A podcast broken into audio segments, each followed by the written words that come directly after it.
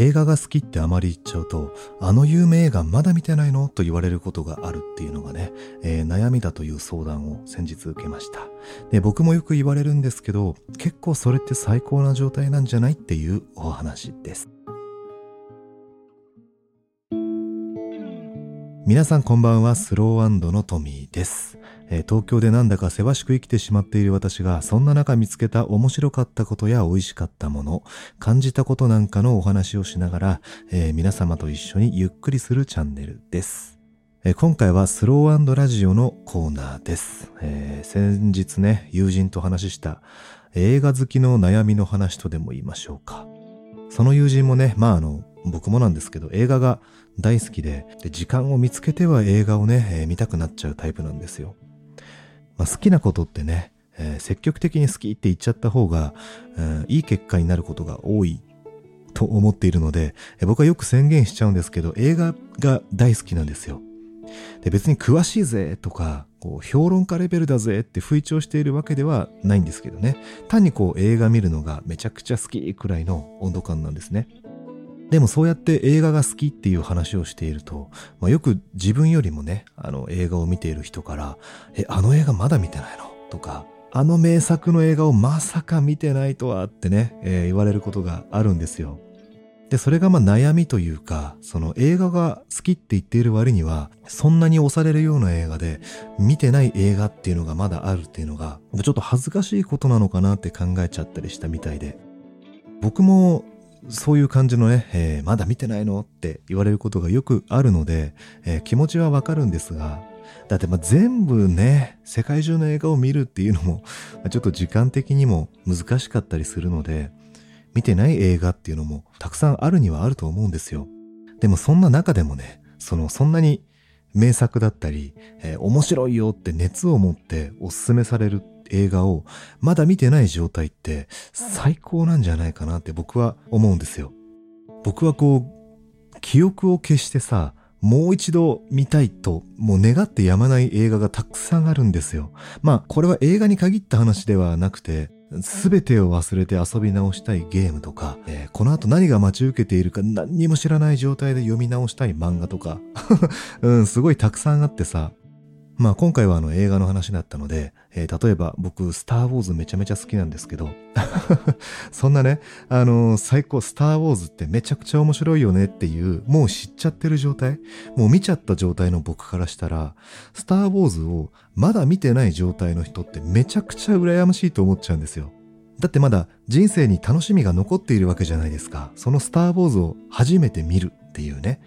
その幸せちょっと分けてくれと本気で思うくらい羨ましいと思っちゃうんですよ。まあそのスターウォーズに限らずいろんな映画あると思うんですけど、まあまだ知らないストーリーやキャラクターがいて、で、まだ見たことのない世界とか、えー、映像があって、で、まだ感じていない発見とか感動がまだ待ってるわけですよね。こんなに最高な状態って願っても得難い状態だと思うんですよ。まあ、だから今回みたいに、まだ見てないのって言ってもらえるような映画をまだ知らないって、やっぱ結構最高な状態なんじゃないかなと僕は思うんですよ。まあ、あとそのね、まだ見てないのって言ってくる人たちも、まあ、別にみんながみんなマウントを取ろうとして言ってくる人たちばかりではないんじゃないかなとは思うんですよ。まあ一部そういう方いらっしゃるかもしれないんですけど、そんなの見てないの恥ずかしくないみたいな感じで、マウントを取ろうとして言ってくる人たちばかりではないと思うんですね。そのまだ見てないのっていう言葉の先に、まあ、早く見てあの感動を一緒にシェアしたいとか、えー、この興奮を分かち合いたいとか、えー、ネタバレのトークをしたいとかさ、まあその好きすぎるがゆえのテンションだったりするのかもしれないなと思っていて、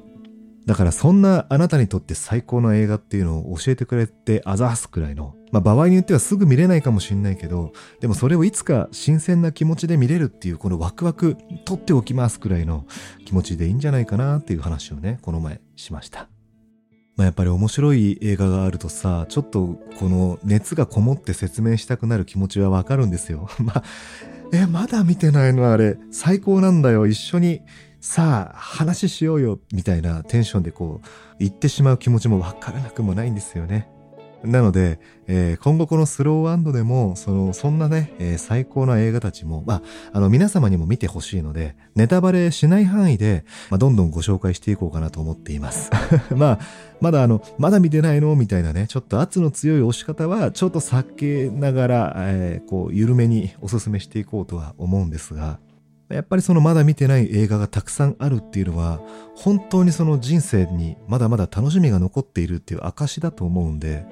いや、皆様にも、ああ、そっか、そんな映画見てなかったなとか、えー、名前は聞いたことあるけど見てなかったな、ああ、そんな感じなんだ、見てみようかな、みたいな、えー、きっかけになるような、えー、映画のお話なんかもできたらいいなと思っています。えー、なのである程度緩めにね、えー、映画とかもご紹介していこうと思うので、えー、ぜひ興味があったら、まあ皆さんの、えー、時間やタイミングで、えー、映画との出会いを楽しんでもらえると嬉しいなと思っています。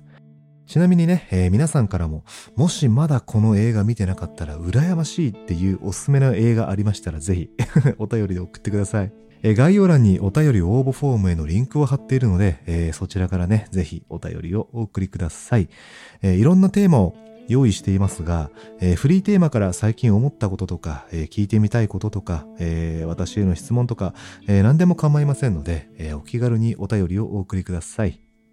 え今回はまだ見てない作品があるって最高なんじゃないというお話でした。いや、本当にね、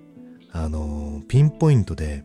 好きな作品の記憶だけ消して、えすっごい新たな気持ちで見れる技術とかないですかね？もしね、えー、そういうピンポイントで、えー、好きな作品の記憶だけ消して 見直せる技術ご存知でしたら、そんな情報や、えー、その他お便りやリクエストなんかもね、えどんな声でもお待ちしておりますのでお気軽にお寄せください。まあでもこうやって記憶を消したい映画ってどうなんだろうって今ちょっと思いながら話してたんですけど、えー、本当にびっくりしちゃうくらいたくさんあるので うん、あのー、そういう話もね、えー、ぜひぜひこのラジオで取り上げていきたいなと思いますので、えー、今後ともスローとトミーをよろしくお願いします。えー、それではまた別のラジオでおやすみなさい。